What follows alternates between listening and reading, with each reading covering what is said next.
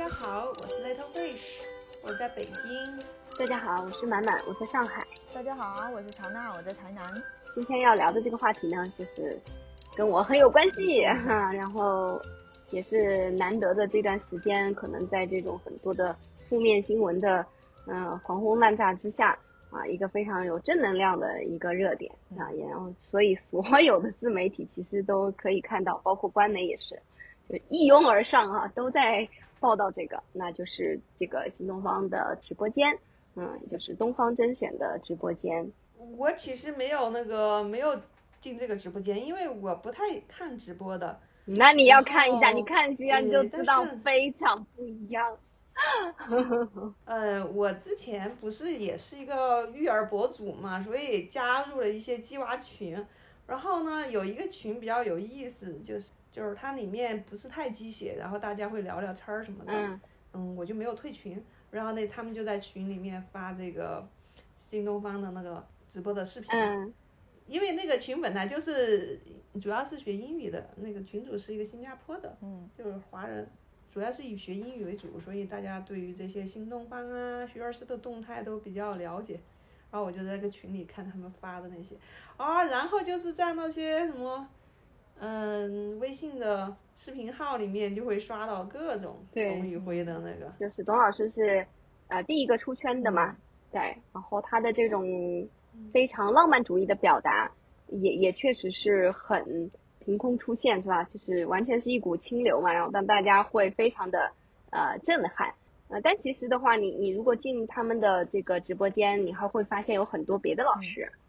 嗯然后每一个老师其实都非常有自己的特点，整个的这个氛围也是非常的友好，非常的温暖、真诚，真的非常的有魅力。我是我是这么觉得。我个人倒并不是说觉得是因为董老师然后被他所呃打动然后才去的。其实我我是发现就是说进到这个直播间以后，他整个的每一个老师给我的一个感觉都非常的。治愈，说实在的，因为本来就就现在就很郁闷嘛，对吧？然后就是就就看到他们，然后非常嗯一个温暖的笑容，然后也都是就是像朋友聊天一样的，然后跟你聊一聊呃产品，然后更多的是聊一聊生活，然后跟你分享一些中英文的一些文艺的东西嘛，就是都非常的自然，对，所以整个的。那个氛围特别特别好，你就是你走进去，你真的是有一种不想出来的感觉，就是这样，很很难得啊，就是，对，就是其实说白了有点像听播客，我觉得。我我看到那个网络上有一段那个评论啊，我觉得特别有趣，我就把它抄下来了。他就说，他从中文讲到英文，从阳从仲夏洋洋洒洒的阳光找讲到莎士比亚，从母亲的教诲到儿时的梦想。从历史讲到哲学，就为了卖我一根玉米，你说我有什么理由不买呢？对对，就是，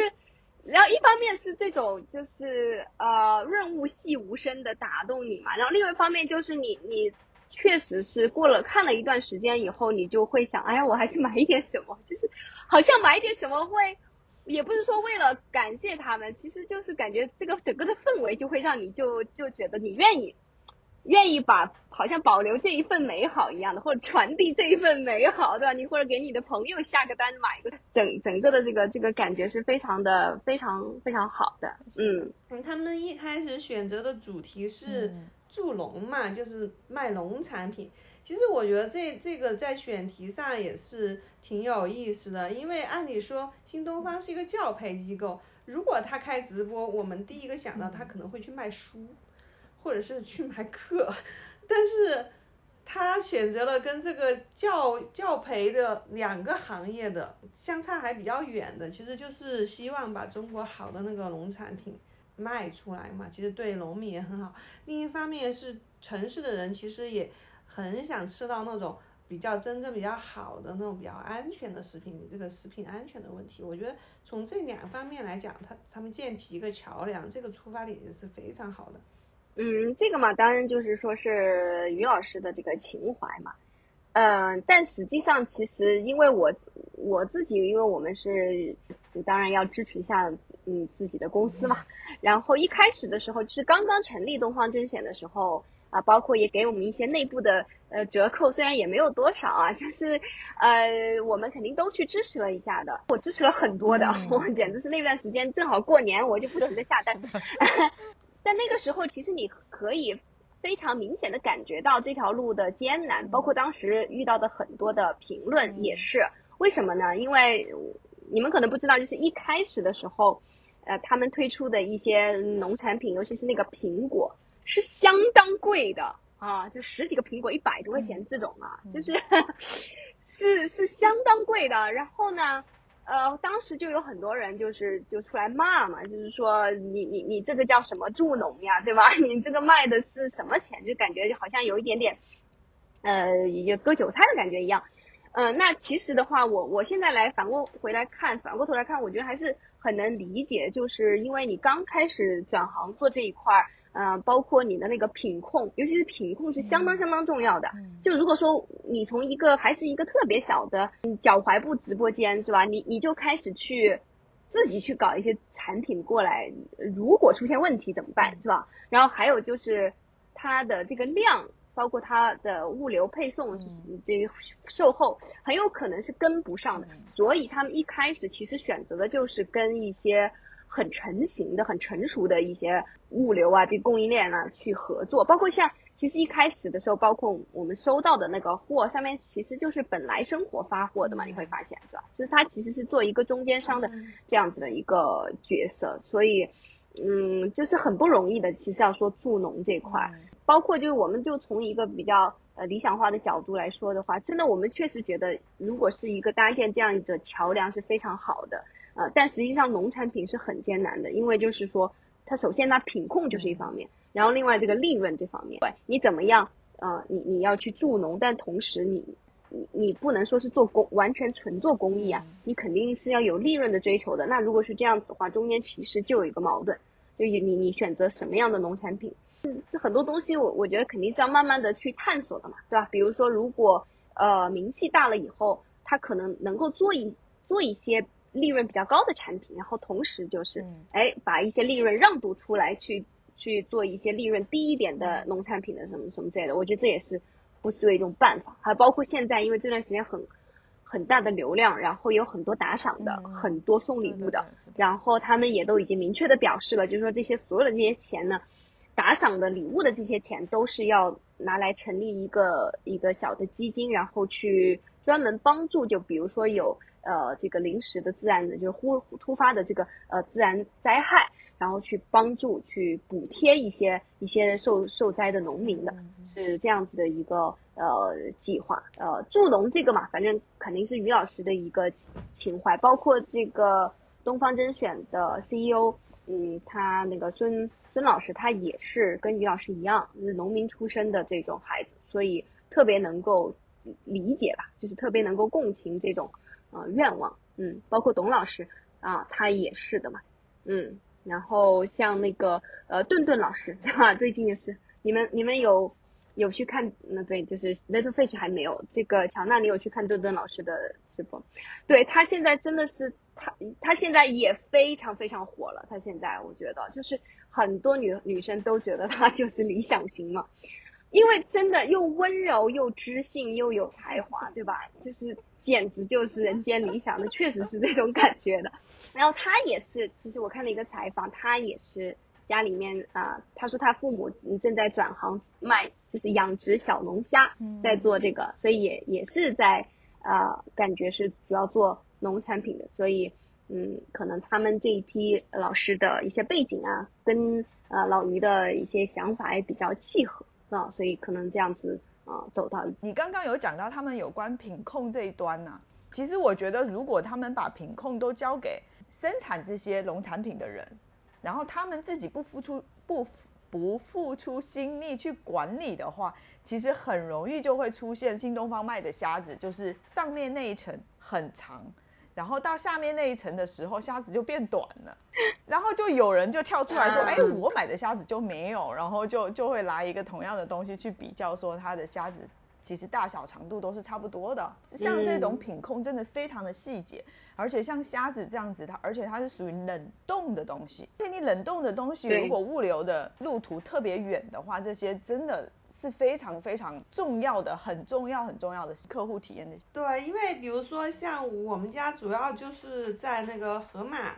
或者是在那个京东买菜嘛，其实这已经算是品控比较高的地方了，就是盒马价定位啊，价格也就算是比菜市场贵很多的。但我们有时候买回来的，比如说像生蚝啊之类的，都会有臭的呀。那我们采取采用的办法，比如说买十个里面有一个是臭的，就去退款退十分之一。然后盒马这边也是比较爽快，也也不会说是。就就要为难你或者什么的，你把照片拍给他那些，很快就给你退了。对他们这个已经非常成熟的这样子的一个专门做生鲜的这个公司来讲。品控都没不能做到说百分之百达到这个品质需求，我觉得对于一个新东方这样做教育起家的，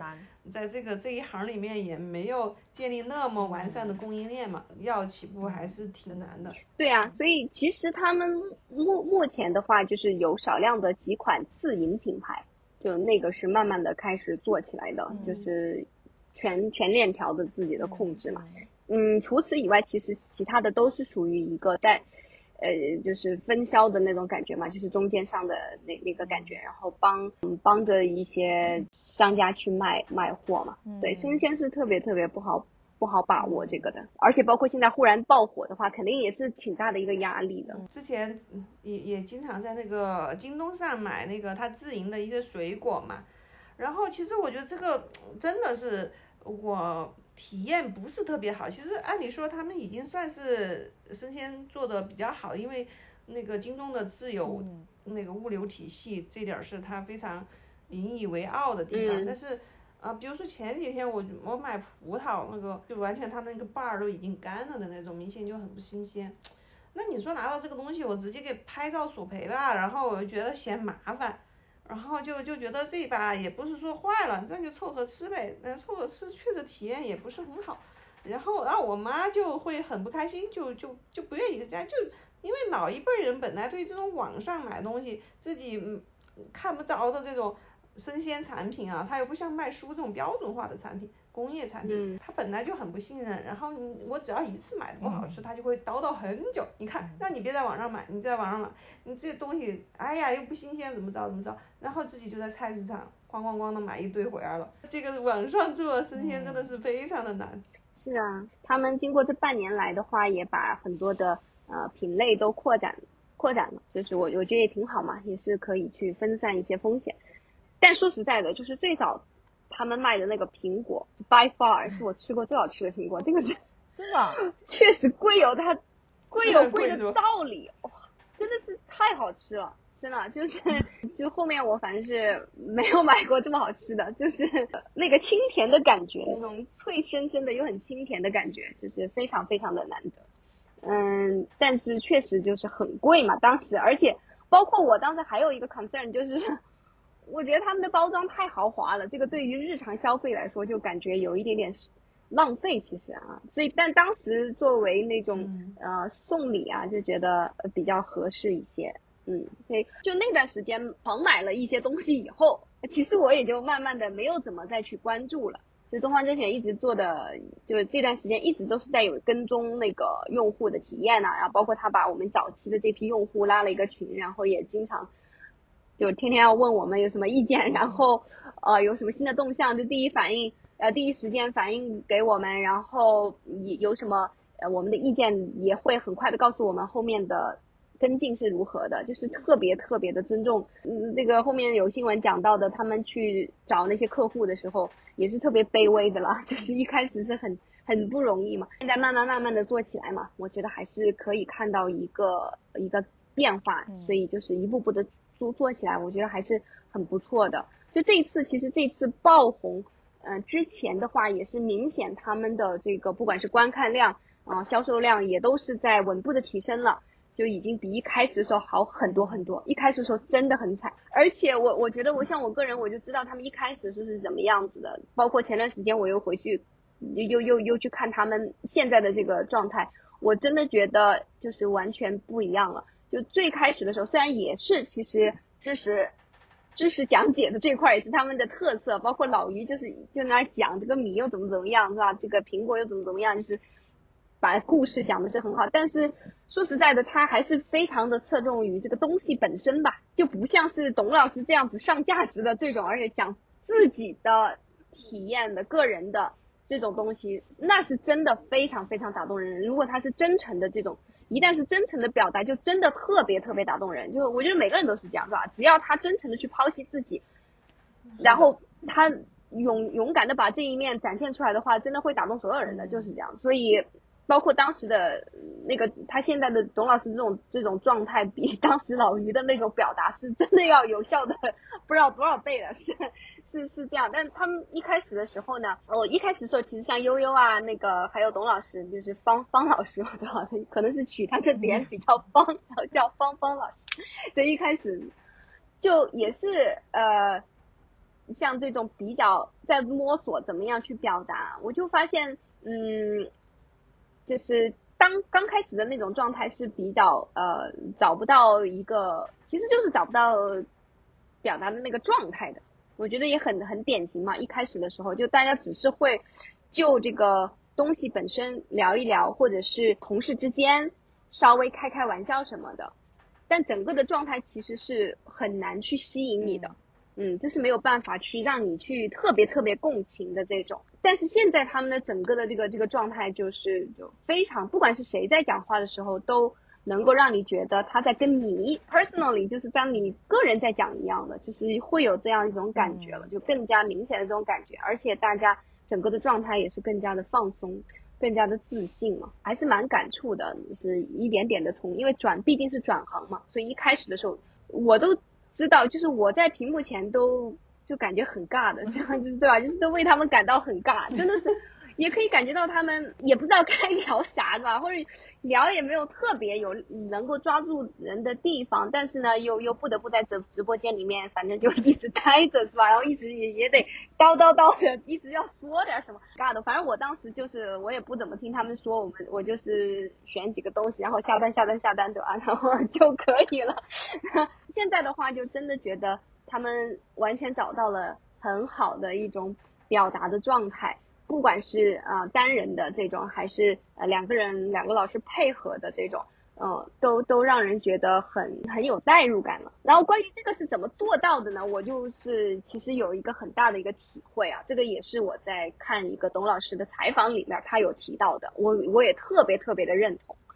就是他就说他是怎么样觉得找到一点感觉呢？就是他发现他没有办法成为呃别人。对，其实很多，我觉得很多人都表达过这种呃观点，啊，这种更更有点像是，嗯，怎么说，更点像艺术家，或者说像呃喜剧演员，啊，像那种脱口秀的这种啊单口喜剧的这种演员的这种状态，就是他没有办法去模仿别人的风格的，他只能往自己的这个个性和经历背景里边去挖，然后把他真实的一面展现出来。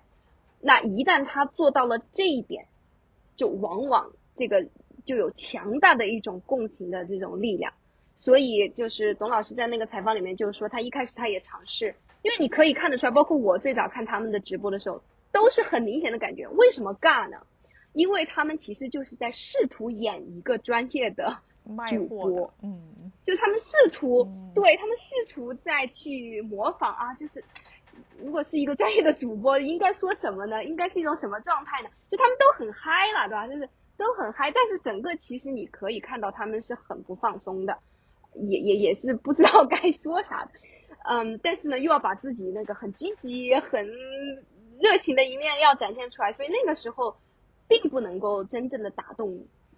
但是到到现在，他们就是就像董老师说的一样，他就发现，他就讲他自己的一些经历，其实就是。就就有点像在上课嘛，所以就是让他们从那个去假装要去演一个主播，因为转行了嘛，好像自己要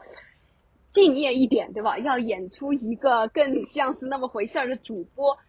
然后结果变成了他们是回到一个更加像老师的一个状态。其实你去看他们的一位老师的这种直播的时候，真的很像是在上课。说实在的，就是当然。这个是我们的上课，当然不是说那么多的段子了，但是就是说，在那种好像是说上课里面，当然就是更更多的有一些互动的那种那种上课，就说不是说只是在纯讲授某一个内容哈，就是这种呃感觉的，所以他们每个人好像都就能够找到自己了，所以他们不管说什么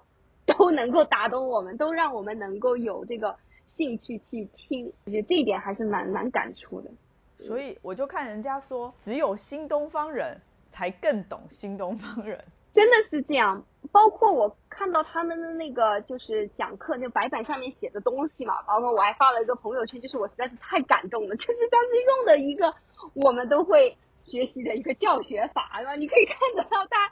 他备课的过程，就是你看他的白板是怎么呈现的，你是知道，就作为一个老师，我就知道他。他的这个背后的思路是什么样子？那是教学法，这根本就不是说单纯的只是呈现一个，就好像随便写点英文就可以算算是中英文结合了，真的不是，他是有自己的一个思路在里边，就真的很很让人感动。所以就说嘛，这个那个东方甄选凭自己的一己之力拉高了整个主直播间的文化水平。包括看他们的直播，我还有一个特别，呃，大的一个感触就是，就是说这种读书真的很重要嘛。就是诗词歌赋啊，就是我们不管是英文的还是中文的这些东西，其实是特别打动人的。我我觉得就是因为，可能就是因为我们今天，嗯，大部大部分人真的不读书了，而且就像我拿我自己来说，你说让我。张口就来一个什么诗词，我真的我只能想到那种我小学一年级 最早背的那几首，对吧？那其他的就真的是想不起来了。我有时候想反思自己的，就为什么我会变成这种状态哈？就比如说我喜欢的一首歌，可能我也真的没有去尝试着把它的歌词完整的背下来，这样子，那就变得就是最后就变成其实。我好像感觉我也是受过，像跟跟他们一样，也是受过高等教育，对吧？我们还是一个背景的，都是新东方老师。但是他们能够做到的那个，我真的做不到，就是那种状态，是吧？就是脱口而出。这个我我还是觉得，就真的要下苦功夫嘛。啊，这东西，所以不是说谁啊想学就学到的吧？我们那个那天看的一个段子，我也觉得很很很有感触，就是他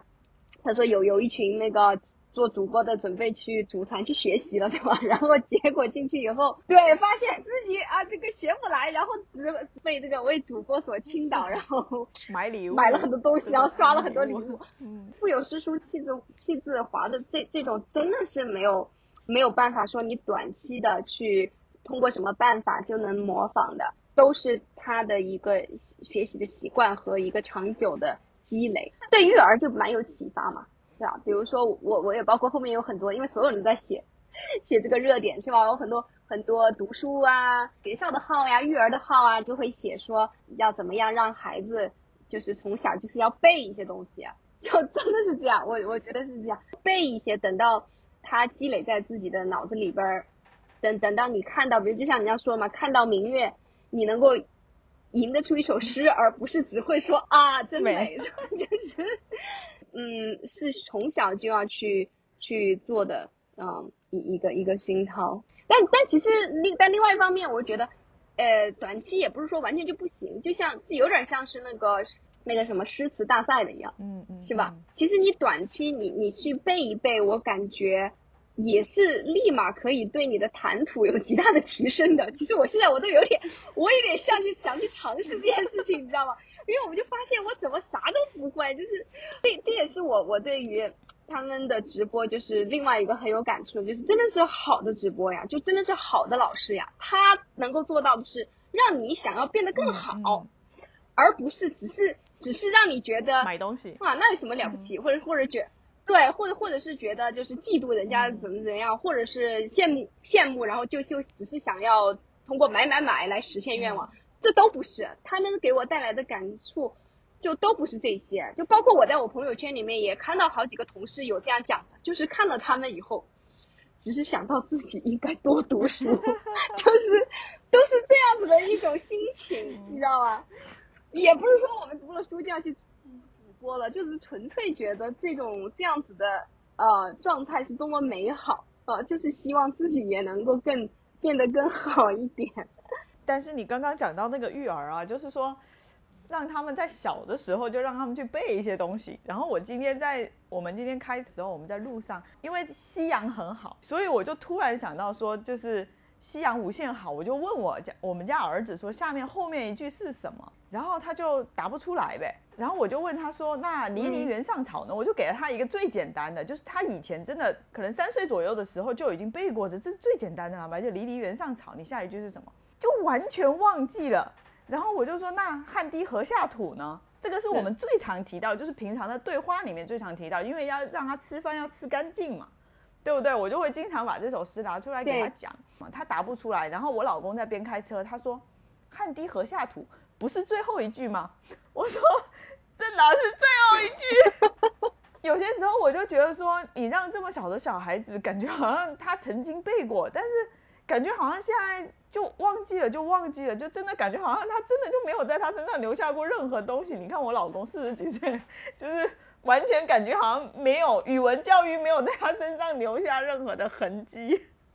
哎，真的这个这个问题，我觉得是一个肯定是除了我们仨人找找不到的角度。我我真的是有这样子的一个感觉，就是到底怎么样才能做到像他们那样，就是真正的能够把诗词就是融入到自己的语言里面呢？其实，包括他们有的时候对于那当然不排除他们有备课的这样子的一个原因啊。嗯嗯嗯。但但人但仍然是就是确实有一些人他是可以做得到，包括那个有有一个就是呃美国那个很很有名的一个主持人嘛，那个呃 Coco 熊是吧？他就是把那个 Lord of the Rings 的整个的台词好像是就整个全部都都背得下来，就是。随便你从哪个地方去抽他一段，他就能够马上噼里啪啦给你说出来。我就我就发现，就是有一些人，他确实就是可以去做到这这一步，或者他愿意去付出这样子的一个心力，去试图把它背下来，而而不是像我们，就是如果说是普通的读者的话，一般会只是停留在大概读过一遍，是吧？啊，大概理解了就就可以了。但你就会发现，往往这东西就。他就忘记了啊，然后等你在说话的时候，这些优美的表达你全都没有，然后只剩下那种特别苍白、特别俗套的东西，然后那一刻你又会觉得很无力，对吧？你你其实你的很多的感受表达不出来，很多细微的感受表达不出来，但你又没有办法，你不可能现翻书，所以，我倒是因为我们家孩子最近不是听那个小屁孩日记吗？然后他自己特别喜欢那个，他就听了十遍了，他真的就能把台词给背出来。然后他现在 遇到什么事情就会拎里面的台词来说，虽然那那不像我们那个中国的古代诗词那么优美，但我想说的意思就是说，当他真的喜欢这个东西，他把他已经听了十遍，他真的就能够结合在你生活中的那些场景，就拿出里面的句子出来，然后直接拿来用。我们为什么做不到呢？第一是我小的时候读书读的太少，我没有把这些这个中国文学也好啊，不管是古嗯那个古文还是现代文学，就那些东西，首先我没有把它读的融会贯通，然后没有进入我的血脉，所以说我就像你说的，就是，要不就是语文课上，被老师逼着死记硬背了一些，然后你还没有把它串成一个 big picture，你就不能够把它那个。在你的生活中直接用，因为我是学工科的嘛。当你学完工科的时候，你刚工作的时候啊，就是你书本上学的那点东西，你要去解决你现工作中的那些问题是很困难的。嗯。当当你干上十几年之后，你把这些东西融会贯通之后。你这些知识点对你来说就就就完全是另外一种境界了。你就遇到什么问题，你自然就会拎出一段来，然后把这个问题给解决了。是，这个是真的是一个长期积累，而且是反复磨练，然后不断去琢磨的一个。你真的要去喜欢这个东西，去琢磨这个东西，不是说你今天背两首诗，明天你就啊，我今天我我今天背两首月亮的，明天背两两首花的，然后。后天看到一只鸟，我就不知道该说什么。这么想起来的话，也也会觉得，呃，其实很平衡啊。就是说，呃，人家能够走到今天的话，就是因为之前的十几二十年，对吧？人一直在不停的付出努力。嗯，当然这个努力也有可能是人家自己就是非常有兴趣的，所以根本也不觉得艰艰苦。但是确实是这样厚积薄发的一个过程，所以我们往往只会看到别人成功的光鲜，然后这种口吐莲花的这样子的一种，就是为为这些所惊叹，但是没有想到呃人家背后的这些积累嘛。所以这就是我觉得也是很很好的，也是一件事情嘛，就是说让就是像榜样的力量一样，对吧？让我们能也能够去。见贤思齐啊，我觉得就真的就很美好的一件事。呃，可能你们学文科的还好啊，像我这种学工科的，包括我同事，其实喜欢诗词歌赋的人很少。就是我们工作中也好，下来吃个饭聊天，大概也都是以这种工学为主嘛。就是有时候你你可以说有时候会讨论一些技术的东西，但是很少有人去讨论诗词歌赋，不太能知道一个。诗词歌赋，当然我们在电视里也能够看到一些诗词歌赋的大家，人家那个谈吐、那个气度，确实是。但你就觉得，哦，这这跟我完全是两个境界的人。我作为一个普通人，我也不是这个专业的权威，那我学了诗词歌赋会有什么区别呢？当你看到直播间的老师们，这作为一个普通人，在有了诗词歌赋之后。那普通人和普通人之间的区别，你就会觉得啊，是我也应该去读一读，让你感觉到这种语言的魅力吧。其实这也算是新东方一直以来的一个基因吧，就是都是非常的，就有很多的，一直有很多老师是特别擅长这种语言的魅力的。语言并不是单纯的一个工具，就是你你学习语言的一个本身这个过程中间。就可以改变你的思维方式，改变你的体会一些细微情感的能力，对吧？就是改善或者是增加你的一些思维的深度和你的情感的一些深度，所以很重要的。有的时候我也会想，新东方直播的这一次爆火，对吧？算是重新让文科生对吧？就是。有一点点扬眉吐气的感觉，就是前段时间，包括我们有一个新东方的老师，就是一个校长啊，就是在就引起了一小小点的争议吧，就是呃，因为他是一个很在家长中间就是很有，就是一个叫什么意见领袖嘛，就算是这种是吧？就是他一这些年来十十几二十年一直都是在指导那个家长。啊，帮助孩子去做一些规划呀，学习规划什么的。然后他写了最近写了一篇文章，就是在讲说怎么帮助孩子去选专业。他就是写的非常的决绝嘛，因为他的表达方式一直都是这样。他就说是千万不要学文科，就一定要学理理科，就文科以后是没有前途的，等等等等，是吧？呃，就是以在小范围内还是引发了一些争议了，因为很多人还是不太认同。啊，其实我刚开始看这篇文章的时候，非常认同他的。我觉得就是这样子，我觉得就是怎，真的现在学文科是简直是毫无前途，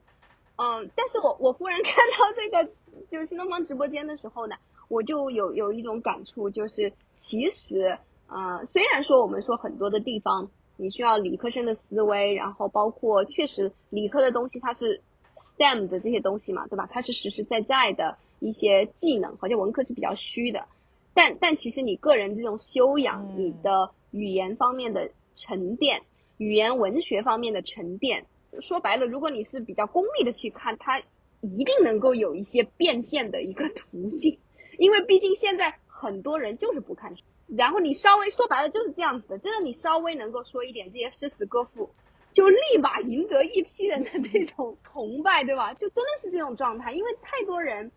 都不不不看书，就是这样，像我们仨也算是。算是看书的人了，但是仍然是就觉得自己还差很远，是吧？就是离这种状态还还差很远，所以更更何况，其实有有很多人就是平时生活中，不管是忙也好，或者是因为被这种呃今天的这些啊媒体的影响，对吧？这种碎片化的信息的影响，导致真的没有办法耐下心来看书，那更是就会觉得有这样子啊定力，有这种定力来读书。积累学习的人，其实他们一定是会有影响力的。我感觉就是一个算是给文科生的一点点小积雪。自从我们一起读了这两年哲学以来，至少我现在看问题的时候，跟人在聊起来，我觉得我的角度会比他们多一些。我觉得更多的算是一种投资吧，就是你把这个时间花在读书上和。花在买买买上，区别还是很大。嗯，忽然就有一个这种可以给小孩子说的这种，就是一个回答，对吧？就是下次再问为什么要读书的时候，我就告诉他，你好好读书，以后你就可以去挣那些不读书的人的钱。今今天下午我就有个例子，然后让我们家女儿嘛，因为，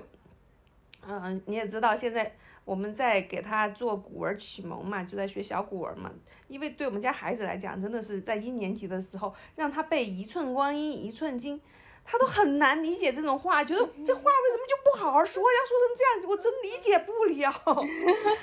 你就不能给我按照现在那种白话的形式告诉我这是在说什么吗？哎呀，真的，然后我们没有办法，一年级是拧不过来，二年级开始慢慢他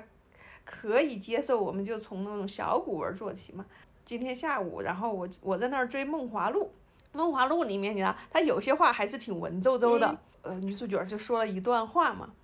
然后他们斗完茶之后，然后那个女主大概女主角就说的，她虽然茶叶一个是御茶园的，一个是山野的，但最后只要她的茶好，自然就有人赏识啊，就。然后我就说，我就跟我女说，过来过来，你给我讲讲刚刚这个那个大姐姐说这段话到底要表达一个什么意思呀？我就说不上来。你看看哦，你再不去学古文，你连连续剧你都追不下去。我因为我今天正好的话，就是也是看到了有一个呃一一个一个视频号，然后也评论了一下呃。新东方直播的这个这个热点，哇，真的，我我真的是发现这次就是破圈，就这意思啊，这真的是所有不沾边的一些什么随随便什么东西都在聊啊。然后，嗯，嗯，社会批判的一个角度了，嗯，他就提出了这种，其实这这个新东方直播的这种背后的啊讽刺性嘛，就这个其实也是一开始时候我们嗯很多的老师同事在转的时候的。表达的一种心情，就是说，一个什么样的社会逼着老师只能去卖菜，对吧？就其实呃，这一这一点的话，因为随着这些天就是实在是越来越火，可能大家会更多的去欣赏他们的嗯成功哈，然后去感慨他们的优秀，嗯，就慢慢的就没有去反思这个方面。那但其实这个确实是感伤的一点嘛，是吧？就是。嗯，就这么好的老师，为什么不能给他他们讲台，而只能让他们在菜市场去卖课，就是去去教一些知识？这个，哎，就就很很感慨。昨前两天不是那个董老师他在直播间有哭了吗？他那个，哎，对，他那个事就是这个事情也是一直都在大家都在转，就是他就说他有一个群，他就是从来没有。退出也没有解散过，就是他那个群里面，就是他曾经带的那些老师，他就他就说他一直想着说，他为什么都不把那个群解散呢？因为大家都已经去年就已经大家都解，就是都已经各奔东西了嘛。然后他就说，他就想着说，他们如果能够把东方甄选做起来，他们有一天是不是还有机会再把他们都找回来？就是他当时在直播间里面聊这件事情的时候就哭了，然后。其实这件事情就引发了很多，就是家长啊，还有一些曾经在新东方念书，就是读书过，就是有跟着他们一起长大的，就是其实年纪也跟我们差不多啦。就是这些人，就是大家对自己也是有小孩的，然后大家就对这种，就是他们的一些遭遇，其实大家也都是很有反响的。然后张静初昨天晚上是昨天晚上还是前天，反正凌晨凌晨多的时候。他还有就是稍微录了一段，就是他当时看到这一段直播之后，他就说他晚上睡不着，然后就起来就开了一个直播，就跟大家聊天，就聊他曾经以前在新东方上课的时候，然后经历的一些事情，然后就是跟老师的相处啊什么的，嗯，他就觉得真的是很可惜，这些老师就是没有办法回到那个课堂上再给大家上课，嗯，对。是的，是的，是的。其实，其实这种就是，因因为我我我自己算是没有，就是还算是一个幸存下来的，对吧？就是因为留学考试这边呢，嗯，也只能说暂时吧，对吧？反正也也不是特别，就没有直接取缔了，嗯。但是，但是就是，你还是能够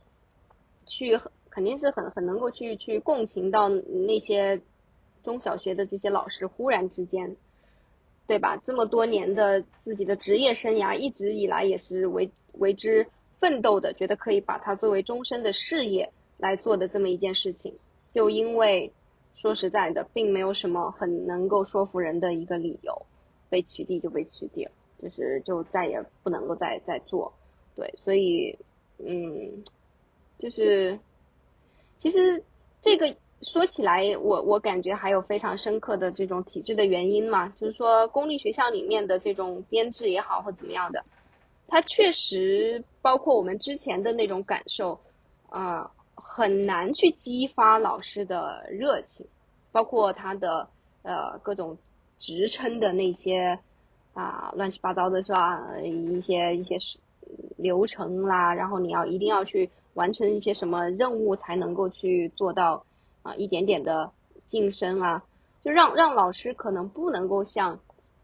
培训学校的老师一样，他所有的精力都在怎么样教好孩子这这个点上面。所以其实像之前培训培训行业呃蓬勃发展的时候，就是除了是吸引了一大批优秀的人才，本身就非常优秀的人来做这个教育的行业，而且本身对他们在这这个自己的岗位上也都是每天每天在很精心的去设计自己的课程，然后天天想着办法，怎么样能够让孩子得到更多的收获，你整个状态确实是是不一样的。嗯。那么现在双减以后，也很难说，就是说这个公立学校就能马上变得更好了，是吧？嗯，反正哎，这些是没有办法。就我我觉得双减的目的，也不是说为了那个公立学校变得太好，或者说把培训机构砍了，这些老师就能回流到公立学校去。我觉得毕竟还是两个路线嘛，而且两个两两条线的人的可能价值观还不是完全一样。啊，我是想说的是这个行业的波动，可能你们之前一直培训行业都走的比较顺，然后它是一个。蓬勃发展的一个行业，而且我们从市场需求来看，它也是越来越大。但像我们这种行业啊，经历波峰波谷就是很常见的，就基本上我们都能料到，十年就会跌入一个非常冷的那个时期，然后忽然又火的简直了，人都找不着的那种。所以我们从大一开始就会有，就是那时候就开始有专业的危机感，因为我们进大一的时候，那一年大四毕业。的人就特别难找工作，然后我们这个，让我们大一就很多人都都想换专业那样子，但是在我们毕业的那一年又特别火爆，特别好找工作，然后过几年又不好，然后我们工作以后也是有些年啊，简直那工资发的简直就是跟流水似的，啊有些时候就很那种，我原来这个国企都能够说薪水直接砍一半的这种。你你无法预测你明年能够收入是多少，所以说我觉得这个这这个人呢，就是他不管处于任何行业，他都会有都得有一个居安思危的一个心态。我觉得可能之前是因为像培训行业也好，互联网行业也好，嗯，它都在一个蓬勃向上发展，大家就觉得只要我进去了，我不停的努力，我只要去磨练我的技术，我的技艺。啊，然后我就能够取得成功，而且是很很很很大的一个成功，不管是呃收入啊还是各方面都会提升很大。但实际上，我觉得不会有一个行业它是永远的在发展的。其实像这样子的一个行业的起伏才是一个正常的一个状态。所以说，对于很多人来讲，当然我们说你也要传潜心去钻研自己的业务水平了，但是更重要的，你也是要在放到整个大环境里去看。就是他会有经历，他会有这个行业的下跌，那那个时候你要怎么办，都是要一开始就要布局，要想好的事情。对呀。对，就是说有一些行业肯定是这样子，嗯，但是毕竟毕竟就是说这个我们，嗯，怎么说呢？就是教培行业虽然一直以来就在我们的这种国情之下嘛，就是它总是会被边缘化嘛，他会觉得啊，公立的那个。才是正主，对吧？你你你就是在是才是太子，对吧？你那其他的都是庶出，就是就是没有没有这个对应的地位的。但实际上，如果我们从跳出这样子一个思维模式来看的话，就是教育难道不是就是公平的吗？大家都是做教育，而且就是有这么强强大的，就是这么大的一个需求，市场上就是需求对于好的老师、好的教育产品，其实有很大的需求。所以，如果是从是说行业正常的起伏的话，这个我觉得还是很不一样的一种状况。这种情况说白了就是明明有需求，明明有价值，但他就不让你做。对，所以 这个这个我觉得还是还是很不一样。就当然来说，就是说这个教培行业它也会有很多的，嗯，就是说当它尤其是像呃 K 十二，就是前两年特别特别火爆的时候，也肯定会有一些负面的东西出来。比如说很多热钱进来，有很多人他根本不是抱着呃做长久的教育，而是想赚一笔快钱的这种资本进来，就是这这个也是确实是存在的。然后很多煽动焦虑的广告呀，什么什么，其实包括我当时看到那个最早看到那个您您您来我培我们培养你的孩子，您不来培养您孩子的竞争对手。我当时看到这个广告的时候，我真的就是背后觉得脊背一寒，就是我真的觉得。这个很有可能，这样的广告就会敲响这个行业的丧钟。真的，我我当时就是有这种感觉的，太过分了，这种简直就是引起公愤的一一种表达嘛，就觉怎么可能有这样子的方式来来来打广告呢？就是会有这种，但是但是如果说抛掉这一这一些的话，因为毕竟嘛，就市场其实就是这样，你你让一个市场去发展，如果是一个自由市场去发展，它就一定会出现一些恶性的一些东西。呃，但是就看你怎么去管理它，就是让一个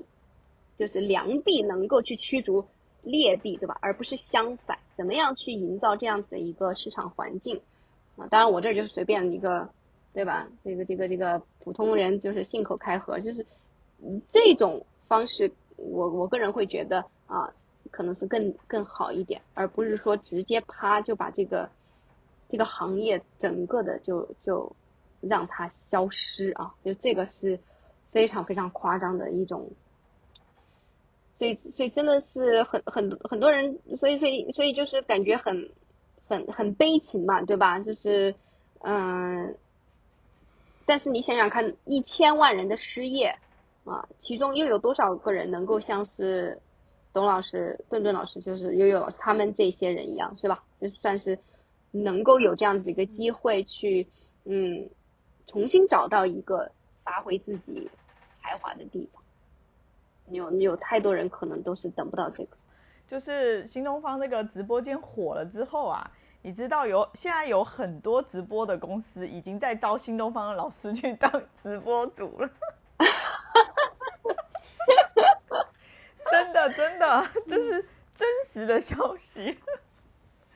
但是但是，其实我我我我这个倒是。倒是可以去去聊一聊的，就是嗯，其实很不一样的，就是嗯，像现在火了的这几几位老师的话，嗯，那尤其是董老师吧，我觉得董老师是非常非常有代表性的，就是他是这种你会发现他的感觉跟罗永浩也是有一点点像的嘛，啊，就是他是其实是可以呃张口就来京剧大王的吧，京剧王的这种，然后嗯。嗯，他这种就表达的这个逻辑性，然后这种感染力，还有他的文学的素养，对吧？就整个的这这一些，其实不是所有的新东方老师都能做到这个，当然不是，而且是典型的，典型的是大班时代的老师会是这个样子的，对的，就包括拿我自己来解剖一下，我自己就是典型的。并不是特别典型的大班时代的这种老师，我们现在当然也有大班，但是真正的大，我们的现在大班也就算个小班哈，就二三十人，怎么能算真正大班的？以前都是几百上千人，对，是那讲那种大厂的，就是是不可能，就是你整个的就是在讲干货的，不是这样子的，肯定不可能，你一定是嗯有有励志，然后有情感共鸣，然后有一些呃。幽默让让让大家来轻松一下，然后再结合一些干货东西，是必须是一个非常有特色的一个一个 package，对吧？是一个完整的一个一个产品。而且这个 speech 就这个讲座的话，这个演讲啊，它它是经过了非常多轮的打磨。其实我真的觉得当年的大班时代的新东方老师是完全就是像那个单口喜剧演员的这种的。其实真的是这种，对，他是每一句话都是精心打磨，而且他基本上就他找到一个最好的呃一种节奏以后，他就一直会按照那样来讲。啊，每一场都是按照这样来讲的，但是每一场确实只要是不是同一个人听的话，都会觉得效果很好，或者就就算是同一个人听，他也会觉得每次听常听常新，我还是喜欢听，就这个很很很典型的，对，嗯，这种对这这种这个素质模型，说实在的，就是像像我其实完全不具备了，我我现在是不一样的，像我们这种比较偏小班的这种老师的话，其实。啊，我们自己从职业发展的角度来说，我们是比较重视的是教学方法嘛，是然后我们会去学习就如何去更好的呃跟学生互动啊，然后组织课堂啊，组织一些活动，然后啊或者包括怎么样就是尽量让我们少说一些，让学生多说一些，对吧？这个是我们的一个宗旨，所以其实从这个角度来是矛盾的。包括我自己到现在的话，已经会慢慢的变得就是其实有一点就是。表达不行的，有点嘴笨，就尤其是中文表达的话是比较嘴笨的。因为我我们的整个的呃立场就是希望老师少说一些，老师要认真的听学生的表达，让他鼓励，让他多说，然后呢给他反馈，是完全是这这样一种 coaching 的，更加偏 coaching 的这这种这种呃方法的，嗯，所以是很不一样的。那如果他们那些。主这个机构幸运啊，能找到几个这个早年那个 大班时代的，还能找到一些硕果仅存的老师的话，那可能可以去尝试一下。呃，否否则的话，其实还是很不容易的。嗯，所以所以包括我自己在前些年的时候，就一直都会有这个感受，因为前些年开始，其实很多老师，包括就呃也有很多自己做 IT 对吧，或者在想到在网上去做一些。发展的，你就会发现，嗯，我我我我至少我自己这边的话，其实逻辑是很不一样的。嗯，像我自己要去做一个呃线上的课程的话，其实我要完全转变我的我的思路，然后要重新去向刚才董老师说的那种方法去设计，可能会好一点啊。但是其实我自自己真正的实际的授课过程中是非常就是需要学生的，就如果你没有学生在这里。我没有办法决定我该讲什么，对吧？因为因为就是我必须要让让我的教学是对完全基于你的需求的，对。如果我只是在那里准备一个现成的东西的话，那其实是不一样的思路嘛，对。所以所以我就会发现这个其实会成为我自己说就是变成一个 IP 的这种阻碍，我就会变成我我其实是需要有一个对手。我要跟他一起来合作，我才能够完真正的完成这个教学，而不是说我就是自自说自话很嗨，然后我就能够完成这个教学的。嗯，是不一样的一一种呃，我觉得是不一不一样的两种模式吧。那其实它各自有自它适合的呃一个内容，对，比如说更偏像那个呃，就他们像董老师他们是他是高中嘛啊，其实其实是很多。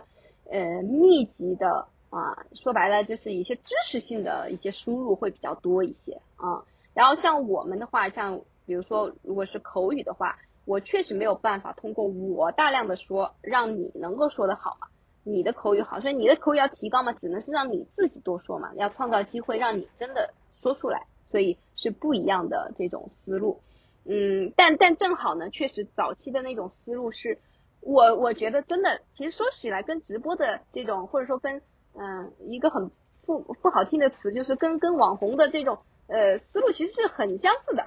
就是要塑造一个特别能够打动别人的一个人设，然后让让别人能够呃就是愿意听你在那里说很长一段时间，这是非常非常高的对一个一个技术，嗯是是完全不一样的一一一一套思路的。嗯，哼，Little Fish 应该去去看一看。我跟我跟你说，我那天就是就是我一边在那里，因为我现在虽然已经解封了，但是就娃要上网课嘛，对吧？我又走不开，然后天天就是在家。哇，我真的是这这两周是完全体会了家庭主妇的生活，真的是完全是这样子。就是因为我们也没有恢复线下的课程嘛，嗯，然后我就在那里洗碗的时候，我就一边放着他们的直播间，一边在那里洗碗。哇，然后我就就忽然就觉得就特别能够共情那种，就是有家庭主妇不是一边做做家务一边就，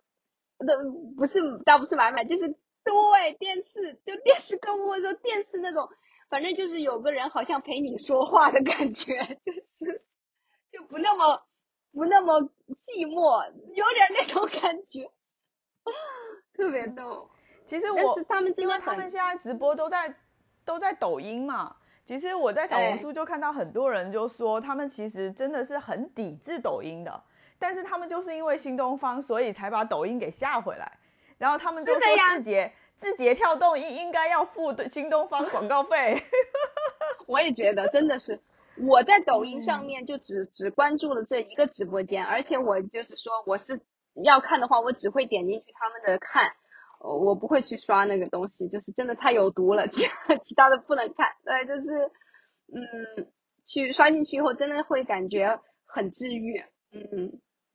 当然当然，我我我已经是到了第二个阶段，就是看到他们以后觉得，嗯，这个这个见贤思齐，对我我还是关上直播，好好学习，好好看点书。其实直播啊，我就听他们讲的时候，我还是真的能够感受到一点直播的魅力的。就直播和你的录下来的那些片段，你剪辑的那些可能传播的那些片段，对吧？啊，还是很不一样。就是，对对对对对，直播确实是有直播的魅力。包括他他讲讲讲讲一讲的，我真的就会想买，就是真的是讲，会觉得就像一个就像你们俩跟我安利一样，那我肯定买啊。对，就是有点这种感觉，就是一旦有建立了一种信任感。还有一种情，还有一种情感，啊，你你就会觉得只要不是太贵，是吧？我就我就买了。然后如果如果太贵的话，确实你可能要再多考虑一下。所以就是很会变成一个很自然的一个动作，所以可能每次你只要保证有有有一些打开率，那肯定就会有挺高的下单率。我我是这么觉得。所以，所以从这个角度来说，真的直播是一个很好的商业模式。说实在的，真的，我觉得，尤其是像现在，虽然我们什么都是网上购物了，但有一个人他跟你，嗯，在那里很亲切的、很真诚的跟你去讲一讲这个东西是怎么回事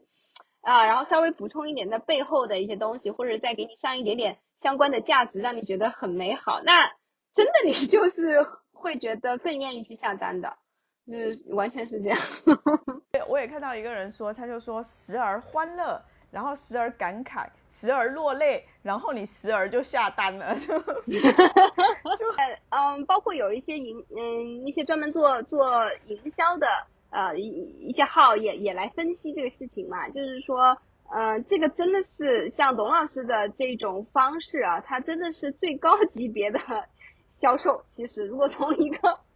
对，比较销售的角度来分析的话，就真的是这样，因为故事嘛，就讲故事是最高级别的销售，就是这样。这个故事如果它能打动你，而且这个故事如果你让让让你觉得是真诚的，尤其是他自我的一个故事，那是真的会打动你的。就是你你讲如果在那讲什么啊，这个东西怎么好怎么好，是不会打动你的，他只会让你去理性的去分析利弊，然后再分析一下。性价比可能你最后的决定就是不买，但是这种故事它就是完全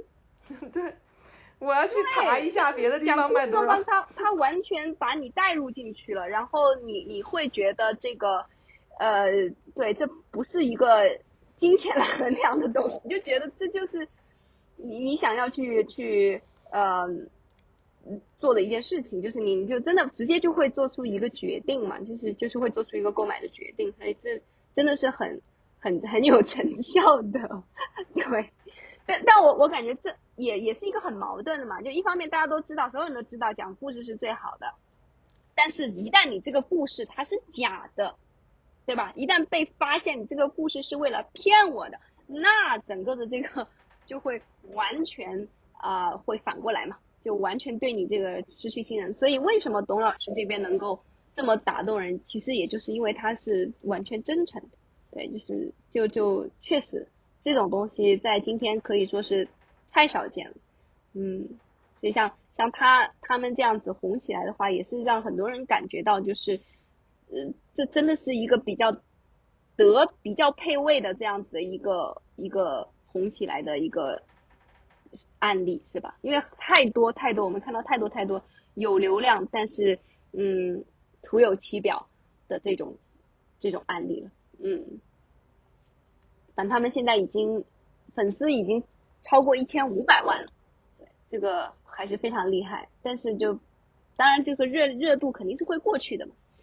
对。然后就是，唉，